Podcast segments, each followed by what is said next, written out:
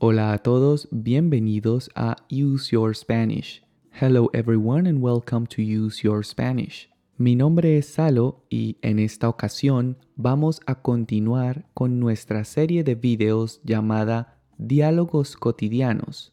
Con estos videos aprenderás un montón de expresiones y vocabulario muy útil que podrás usar en conversaciones de la vida diaria, es decir, aprenderás el español más común, el que usan los hispanohablantes en el día a día.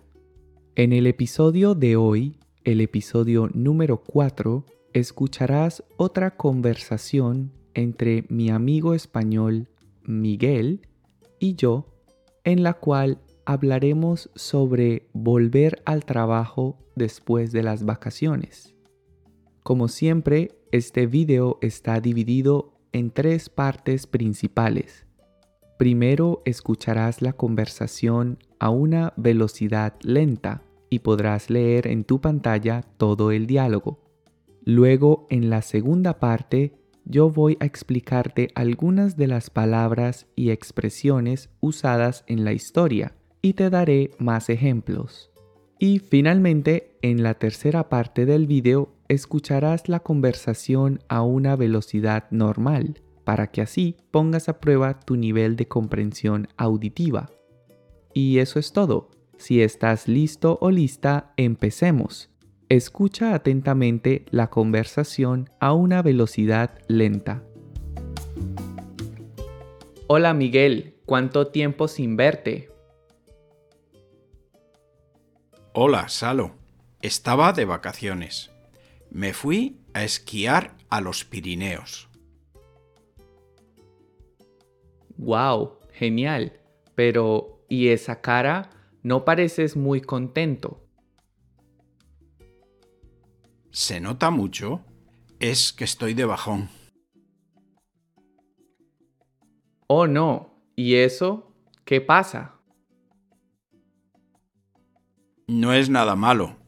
Es solo que ya casi entro a trabajar de nuevo y volver a la rutina después de las vacaciones de fin de año me cuesta mucho. Ah, ya, te entiendo perfectamente. A mí me pasa lo mismo. Es que solo con pensar que tengo que volver a madrugar me pongo malo. Sí, especialmente ahora en invierno. Las mañanas son tan oscuras y tan frías, ¿verdad? Sí, eso es lo peor. Me encantaría vivir en tu país, Colombia. Allí siempre hace buen tiempo. Bueno, eso depende de a dónde vayas en Colombia. En Bogotá también hace mucho frío y llueve bastante. Pues yo me iría a vivir al Caribe. Así tendría sol todo el año. Creo que te estás olvidando de tu deporte favorito. En Colombia no podrías esquiar. Pues sí, es cierto. Yo necesito esquiar al menos unos días al año. Me encanta la nieve y el esquí. ¿Ves? Definitivamente todo tiene sus pros y sus contras. Tienes que elegir entre calor todo el año y tener cuatro estaciones. Es verdad, no se puede tener todo en la vida. Me quedo con las cuatro estaciones. A mí también me gusta ver cómo el tiempo va cambiando. Cada estación tiene su encanto. Tienes razón. Gracias, Salo. Esa era la motivación que necesitaba para regresar al trabajo. ¿Pudiste entender nuestra conversación? No te preocupes si no lograste entender todo porque ahora en la segunda parte de este video te voy a explicar algunas de las expresiones y palabras que usamos en la conversación. Vamos a ello. Una de las expresiones que se usó en la conversación fue ¿cuánto tiempo sin? ¿Cuánto tiempo sin? Generalmente usamos esta expresión para saludar a alguien que hace mucho tiempo no veíamos. Se usa para indicar que una persona ha pasado un largo periodo de tiempo sin verse o sin comunicarse contigo. Algunas de las expresiones más usadas en un saludo son ¿Cuánto tiempo sin verte? ¿Cuánto tiempo sin verte? ¿Cuánto tiempo sin saber de ti? ¿Cuánto tiempo sin saber de ti? ¿Cuánto tiempo sin noticias tuyas? ¿Cuánto tiempo sin noticias tuyas? Continuamos. Otra expresión que se usó en la conversación fue ¿y esa cara? y esa cara? Usamos esta pregunta para saber la razón por la que una persona se ve triste o decaída. Es decir, si ves a una persona que está llorando o que en su rostro muestra tristeza o preocupación, podemos usar esta pregunta para indagar o averiguar la razón por la que esta persona se encuentra así. Por ejemplo, ¿Y esa cara? ¿Qué ha sucedido? He perdido mi billetera. ¿Y esa cara? ¿Qué ha sucedido? He perdido mi billetera. Otro ejemplo. ¿Y esa cara? ¿Estás bien? Estoy muy triste. Mi perrito ha muerto. ¿Y esa cara? ¿Estás bien? Estoy muy triste. Mi perrito ha muerto. ¿Vale? Continuamos. La expresión se nota que, se nota que. Si algo se nota, significa que es evidente a la vista, es decir, que no pasa desapercibido, sino que es fácilmente observable o que se puede percibir sin dificultad. Por ejemplo, se nota que estás nervioso. Se nota que estás nervioso. Otro ejemplo, se nota que has estudiado mucho para el examen se nota que has estudiado mucho para el examen. En la conversación se usó esta expresión en forma de pregunta. Miguel dijo, ¿se nota mucho? para referirse a su mal estado de ánimo, es decir, quería saber si su tristeza o preocupación era evidente a los ojos de los demás. Otro ejemplo sería, has manchado tu camisa con café. Y entonces tú respondes, ¿se nota mucho? Es decir, quiero saber si la mancha de café en mi camisa es muy evidente. ¿Vale? Continuamos. En España se usa la expresión estar de bajón, estar de bajón o tener un bajón. Usamos estas expresiones para describir o indicar que nos sentimos mal de ánimo o que estamos tristes o deprimidos. Otra expresión muy común en España es estar de capa caída, estar de capa caída, que se usa para indicar exactamente lo mismo, que estamos tristes o deprimidos. Déjame darte algunos ejemplos. Hoy estoy de capa caída, no quiero salir de casa. Hoy estoy de capa caída, no quiero salir de casa. Otro ejemplo. Él ha tenido un bajón por la muerte de su perro. Él ha tenido un bajón por la muerte de su perro. Otro ejemplo. Mi novia está de bajón y no quiere ir a la fiesta. Mi novia está de bajón y no quiere ir a la fiesta. Continuamos.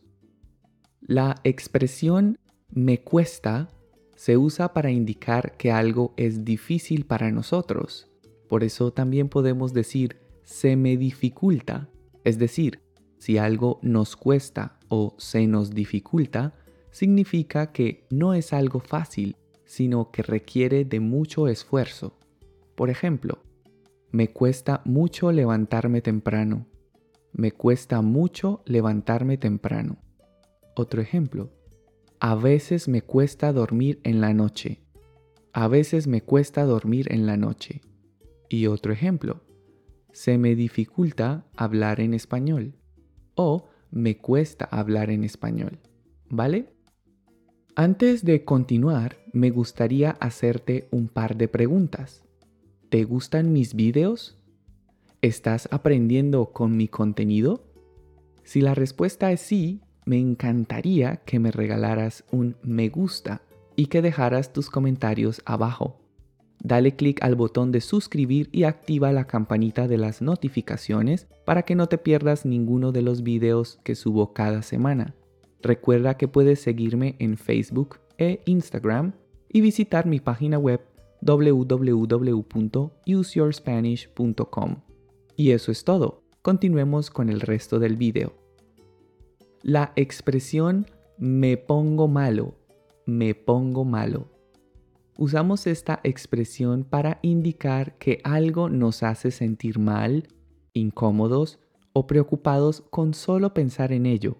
Por ejemplo, cada vez que me acuerdo de lo que pasó, me pongo malo. Cada vez que me acuerdo de lo que pasó, me pongo malo. Otro ejemplo. Pensar en el examen de mañana me pone malo. Pensar en el examen de mañana me pone malo. Y otro ejemplo. Me pongo malo solo con pensar en los problemas de mi trabajo. Me pongo malo solo con pensar en los problemas de mi trabajo. ¿Vale? Continuamos. Hablemos de las expresiones lo peor y lo mejor. Lo peor se refiere a la parte más negativa de algo y lo mejor es lo opuesto, se refiere a la parte más positiva. Una forma común de usar estas expresiones es cuando hablamos de posibilidades. Por ejemplo, lo peor que puede pasar es que nos perdamos. Lo peor que puede pasar es que nos perdamos. Otro ejemplo. Lo peor que puede pasar es que repruebe el examen. Lo peor que puede pasar es que repruebe el examen. Ahora veamos unos ejemplos con lo mejor. Lo mejor que puede pasar es que me gane la lotería. Lo mejor que puede pasar es que me gane la lotería. Y otro ejemplo. Lo mejor que puede pasar es que apruebe el examen lo mejor que puede pasar es que apruebe el examen. ¿Vale? Continuamos. En la conversación también se usó la expresión me pasa lo mismo, me pasa lo mismo. Usamos esta expresión para indicar que experimentamos lo mismo que otra persona, es decir, que vivimos una situación similar. Por ejemplo, cuando veo películas de terror no puedo dormir y tú respondes, me pasa lo mismo o a mí me pasa lo mismo. Otro ejemplo, me cuesta mucho pronunciar la R en español y tú respondes, a mí me pasa lo mismo o simplemente me pasa lo mismo. ¿Vale? Continuamos. Cuando queremos indicar que estamos de acuerdo con alguien, podemos usar algunas de las siguientes expresiones. Pues sí, pues sí. Es cierto, es cierto. Es verdad, es verdad. Tienes razón, tienes razón. Estoy de acuerdo contigo o simplemente estoy de acuerdo. ¿Vale? Continuamos. En la conversación usamos la expresión tiene sus pros y sus contras tiene sus pros y sus contras. Usamos esta expresión cuando queremos enfatizar que algo no es del todo perfecto o ideal, pues tiene cosas favorables y desfavorables, ventajas y desventajas. Por ejemplo, ser famoso o famosa tiene sus pros y sus contras. O también podemos decir, ser famoso o famosa tiene sus ventajas y desventajas. Otro ejemplo, ser alto o alta tiene sus pros y sus contras. O ser alto o alta tiene sus ventajas y desventajas. ¿Vale? Continuamos. Cuando tenemos que elegir entre dos o más opciones, podemos usar la expresión quedarse con para indicar la opción que preferimos. Es decir, si te quedas con algo, significa que lo has elegido entre otras opciones. Por ejemplo, tuve que elegir entre el español y el francés, así que me quedé con el español. Tuve que elegir entre el español y el francés, así que me quedé con el español. Otro ejemplo. Escoge entre unas vacaciones o el último iPhone. ¿Con qué te quedas? Obviamente me quedo con unas vacaciones. Escoge entre unas vacaciones o el último iPhone. ¿Con qué te quedas? Obviamente me quedo con unas vacaciones. ¿Vale? Y eso es todo por la segunda parte de este video. Ahora en la tercera y última parte escucharás la conversación a una velocidad normal para que pongas a prueba tu comprensión auditiva ahora que has recibido mi explicación. Vamos a ello. Hola Miguel, ¿cuánto tiempo sin verte? Hola Salo, estaba de vacaciones. Me fui a esquiar a los Pirineos. ¡Wow! Genial. Pero ¿y esa cara? No pareces muy contento. ¿Se nota mucho? Es que estoy de bajón. Oh, no. ¿Y eso? ¿Qué pasa? No es nada malo. Es solo que ya casi entro a trabajar de nuevo y volver a la rutina después de las vacaciones de fin de año me cuesta mucho. Ah, ya. Te entiendo perfectamente. A mí me pasa lo mismo. Es que solo con pensar que tengo que volver a madrugar me pongo malo. Sí, especialmente ahora en invierno. Las mañanas son tan oscuras y tan frías, ¿verdad? Sí, eso es lo peor. Me encantaría vivir en tu país, Colombia. Allí siempre hace buen tiempo. Bueno, eso depende de a dónde vayas en Colombia. En Bogotá también hace mucho frío y llueve bastante. Pues yo me iría a vivir al Caribe, así tendría sol todo el año. Creo que te estás olvidando de tu deporte favorito. En Colombia no podrías esquiar.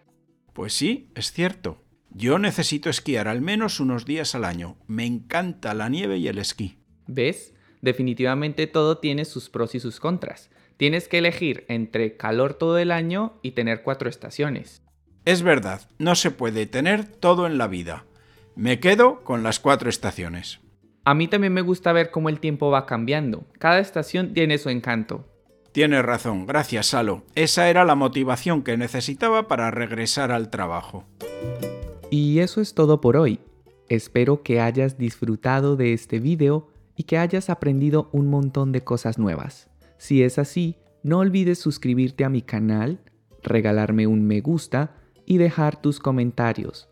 De esta forma me ayudarás a lograr que muchas otras personas descubran mi contenido. Gracias por visitar mi canal y nos vemos en una próxima lección. Hasta pronto.